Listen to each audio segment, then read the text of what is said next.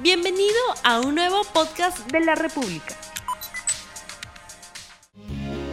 Amigas, amigos, muy buenas tardes. Bienvenidos a 3D, el programa de comentario político de RTV. Como es público y, y notorio, este programa entra a la red en los momentos, en el día, en la hora, en los minutos en que se está resolviendo supuestamente el tema de la cuestión de confianza, la prolongación, el acercamiento de las elecciones, el cambio de la forma de elegir el Tribunal Constitucional y el cierre del Congreso, por supuesto. No son temas sobre los cuales hay mucho que decir desde tan cerca y mucho que esperar más bien.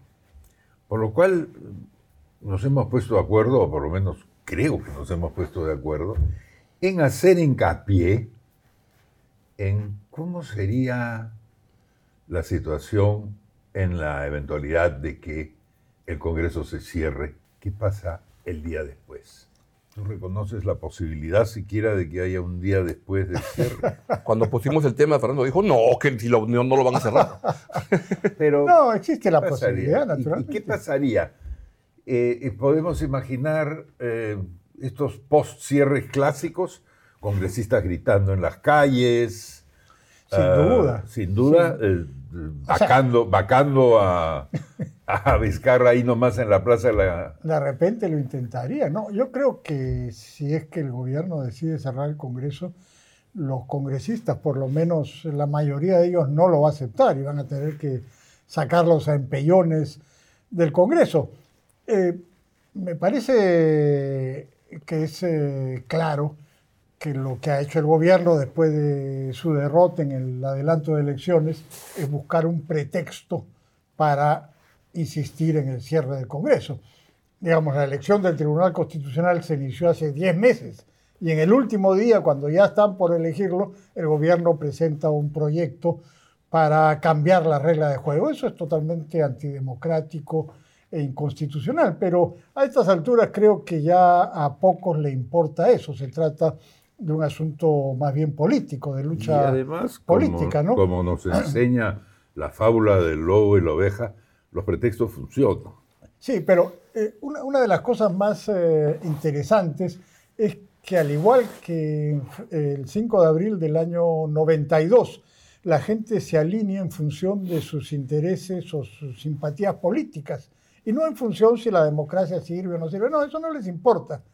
Eh, siempre hay gente que se alinea en función de sus simpatías políticas. En, el 92 fue así y ahora está ocurriendo eso. Hay gente que dice que cierren el Congreso, no importa que sea ilegal y constitucional, pero eh, si detestan a los fujimoristas, está bien que lo cierren.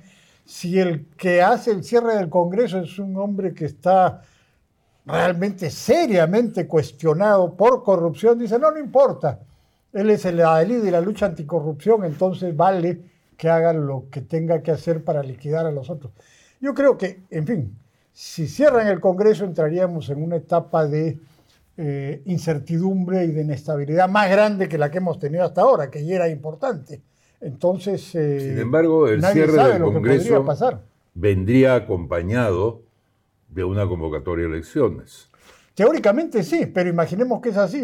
Eh, eh, convocatoria de elecciones en cuatro meses y nadie sabe qué va a pasar. Pero ahí haría bien Vizcarra en tomar de su propia medicina y adelantar esas elecciones y no esperar cuatro meses. No puede, no, no puede. O sea, tratarían de hacerlo seguramente lo más pronto posible, pero o sea, no, podría. No, no, es, eh, no. es tan sencillo, ¿no? Están dudando de la eficacia Porque de la él quiso, él quiso hacer el adelanto de elecciones y eso es lo que le han rechazado, o sea, eso es lo que le han archivado. Entonces hay una comisión permanente que le va a seguir este, objetando, archivando, y que son los que mandarían en el país en esos cuatro meses de, hasta la elección.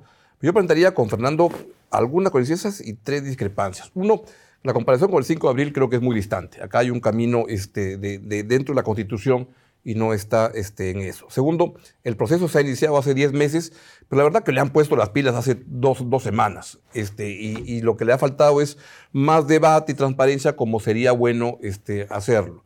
Y tercero, yo siento que era una uh, importante el aprobarle la, la- la- la- la confianza para tener reglas de mayor transparencia que no cambia nada de cómo elegir a los miembros del tribunal. Lo elige el Congreso y todo, pero con una transparencia mayor. O sea, era un proyecto que no era dañino. Ahora, estamos aquí y para no especular tanto, son las, este, ¿cuántos son? Las tres y cuarto de la del sábado, Tres y del lunes. ¿Qué es lo que se sabe? Uno, que ya le rechazaron, este, que, ¿qué es lo que ha pasado? Ya han a- elegido a un miembro del tribunal. Dos, que van a revisar la confianza dentro de unos momentos. Y tres, la especulación es que el presidente estaría firmando ya en estos momentos el decreto de, de supremo de disolución del Congreso. Que yo sospecho que no tiene otra opción. Es decir, ¿tiene más juego Vizcarra que, que firmar el decreto? No. No sabemos si se Pero atreverá.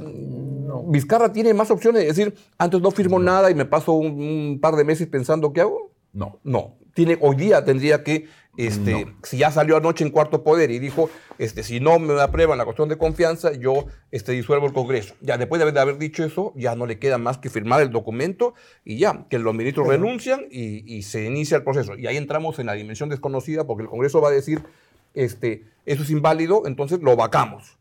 Y entonces una voto de vacancia por un lado, un voto de disolución por el otro, y casi más o menos nos parecemos a Maduro contra Guaidó. Pero, pero tú lo que dices es que eh, es distinto al 5 de abril. No, es, es idéntico. Las No. formas son diferentes, las formas son diferentes, pero en esencia es lo mismo. Está clarísimo que, eh, aunque no guste las personas que han sido propuestas, o aunque haya sido, tú dices, muy rápido, Ya, tú pero estás está aludiendo al dentro de la- 82% de está aprobación. dentro de la legalidad, absolutamente dentro de la legalidad, y no puede, cuando ya está el proceso iniciado, plantearse una interrupción del proceso y decir, ah, no, no, me cambian la regla de Yo juego. reconozco que hay un argumento sólido en eso. Y eso Sí, de también. que es más transparente, por favor, eso de incorporar a la sociedad civil, ya no tuvimos con el Consejo de la Magistratura la incorporación de la sociedad civil y que salió un desastre, más corrupción es un que argumento nunca. para nunca más No, no, acercarse no, no, a la no, sociedad no, civil. no, no, no estoy diciendo Bueno, pero mira eso. que no, no se elegido a, a- a ninguno, pues por Pero eso. lo que porque estoy- los que postulaban tenían lo que- chicharrones por todos lo lados. que Bueno, estoy y diciendo- en el diario donde escribes también acaban de mostrar los chicharrones de los postulantes lo que de esta estoy ocasión. diciendo, no, lo que estoy diciendo, bueno, ya han elegido a uno que es Gonzalo Ortiz de Ceballos, que es una persona intachable. ¿Cuál es el problema? ¿Cuál es el problema con este sistema de elección? Se acaban de elegir a uno de los miembros del tribunal que es intachable. ¿O alguien tiene algo- alguna objeción? No hay. Entonces, creo que eh, si se atreve eh, Vizcarra a cerrar el Congreso, nos va a poner en una situación crítica. Cerrar yo diría que es un paso más allá, es afirmar el decreto de, de- de disolución. Porque ahí entramos a un jaleo que sabe Dios dónde va a Ah, acabar la vaina. Estamos de acuerdo, entramos en un jaleo Claro. descomunal. Porque se instala el, el Congreso, ahora este, sigue y dice el voto de va- vacancia por infringir la Constitución. Entonces vas a tener en la noche un voto de vacancia y un, decreto de Pero disolución. la vacancia yo creo Lo que, que, pasa no, es que no después funciona. del decreto tienen que venir otras órdenes ejecutivas en este caso, ¿no es cierto? un rochabús, un patrullero. La toma del. Congreso. La, la toma del Congreso es inevitable. ¿Pero quién lo va a tomar? La policía, ¿Y tú crees que se van a atrever? No sé, tu respeto por la función parlamentaria es mayor que el mío. Yo No, creo no, no, que no. Un policía feliz de meterle un palazo a un congresista No, no, no, y ¿tú lo crees? vienen haciendo desde hace ¿Tú crees que Morán se va a atrever? No sé si Morán, yo pensaba en el honesto policía de palo en mano. No, no, el honesto policía maneras. recibe órdenes, pero el que tiene que dar las órdenes es el que va a sufrir las Bueno, consecuencias la, después. la ventaja de firmar el decreto de disolución del Congreso es que una vez firmado todos están a bordo. En ese momento tengo la impresión que ya es tarde para el señor Morán u otro decir esto sí, pero esto no. Ya estás ahí con todo. Pero no dicen que vaya a renunciar. Claro, tienen que renunciar. Entonces el nuevo tenía, el que firmaría la orden, sáquenlo. Será alguien que entra sabiendo lo- a, lo que se le invita. Por supuesto que Pues, sí. Yo no creo que Morán se vaya a atrever. O sea, ¿No? Es- no, es un sinvergüenza, pero a la vez es un cobarde. Si lo, si lo nombran, si lo no, las nombran cosas de se dicen nuevo. claras, pues es así. No, no, no, no creo que un se atreva. si nos mete en juicio. Ropilio si lo dice. No, no, no, no, no. El responsable es el director de este canal que eres tú. Claro. Bueno, Pero vamos a entrar como una especie de, de- de un jaleo fuerte, ¿no? Porque, porque imagínate que, claro, multas, salgados, se, se encadenan en la puerta del, del Congreso, ahí va a haber que mandar a la policía para que los protejan de la, de la gente, que va a querer tirarle este, tomatazos. Pero, o sea, estamos de acuerdo entonces que si lo disuelven, los congresistas se van a resistir. Obvio, ¿no? Sí, Ya. siempre lo hacen. No todos, pero Ah, algunos. algunos, sí. ya. Y Aunque, entonces, aunque al no haber reelección, eh, la pasión por resistir no va a ser tan grande, pero no importa, se van a resistir. y entonces ¿qué va a ocurrir? No, pero claro, el último, los últimos 18 meses de, de- de pasar por Cajatambo a fin de mes y es un, lo- se van a resistir fuerte. ¿eh? Bueno, Sí, Y después de eso, nada, se irán a su casa y la, y la comisión permanente empezará Claro. a emitir comunicados y cosas, probablemente en el sentido de decirle a sus colegas, déjenos trabajar. no creo, no creo, porque la comisión permanente tiene una mayoría, de la mayoría, Claro, no, es que que van a estar en contra de la disolución. Pero Fujimori y Diaplas tienen recontra mayoría en esa comisión. imaginemos que eso ocurriría.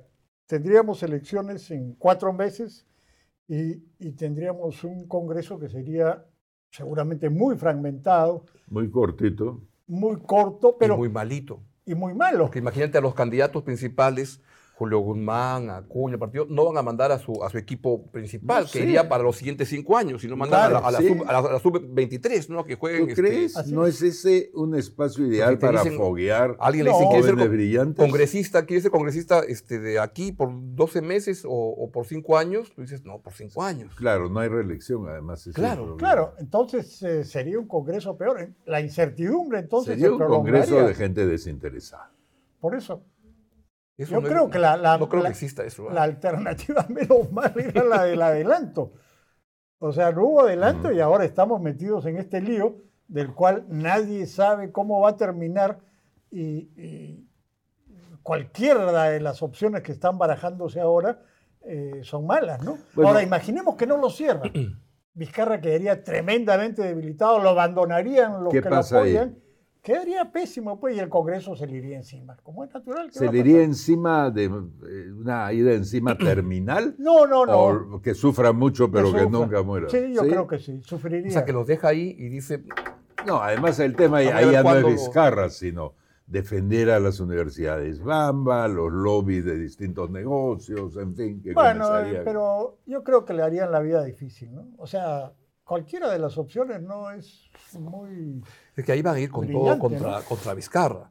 Le van a sacar cualquier cosa, lo van a querer este, perseguir por todos lados. No, eso lo van a perseguir cuando termine De su mandato. ma- de todas maneras. Eso cuando termine su mandato. Por eso el argumento antes. de que si cierra el Congreso irá a la cárcel, Vizcarra tiene que saber desde hoy que haga lo que haga, va a haber el intento de meterlo a la cárcel. Va a haber el 2020 o intento, 2021. pero es una- Además, en estos tiempos, si no te meten a la cárcel, es como que no has sido presidente. Una cosa es el intento y otra cosa es la seguridad de ir a la cárcel si es que lo cierra. Entonces, eh, yo creo que deben estar dudando. Es un buen resultado este, el de, el de que tengan que disolver el Congreso, porque siento que no va a quedar contento ni uno, ni Vizcarra firmando, porque él era el que quería irse, ni los congresistas que se van, Sí, pues, pero ni los hubo- candidatos que se quedan y que dicen, pucha, yo prefería ir a la elección ya de una vez y no esta, esta Pero cosa hubo un intermedia". tiempo para hacer arreglos y se lo han fumado. ¿Por qué se fumaron ese, ese, porque ese arreglo? pareciera que la, la- la- la riña callejera es una pasión nacional que se ha instalado, sobre todo en grupos políticos que hoy son los que mandan, que no tienen, la mayoría de ellos, ninguna experiencia política, no tienen partido político y generalmente no tienen formación. Entonces, pelearse es más o menos la- lo que pueden comprender y hacer.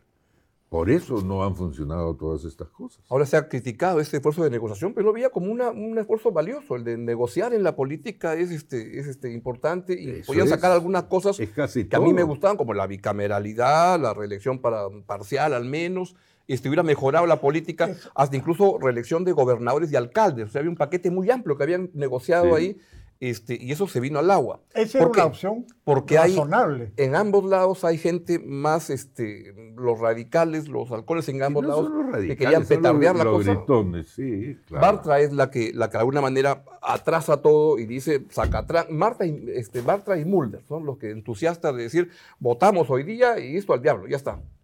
Sí, ahora en el caso de Bartra yo tengo la sensación, y bueno, lo he dicho antes, que eso es parte de un impulso, ¿no es cierto?, que conscientemente o no, eh, está opuesto a la, a, a la salida pronta, digamos, de Keiko Fujimori.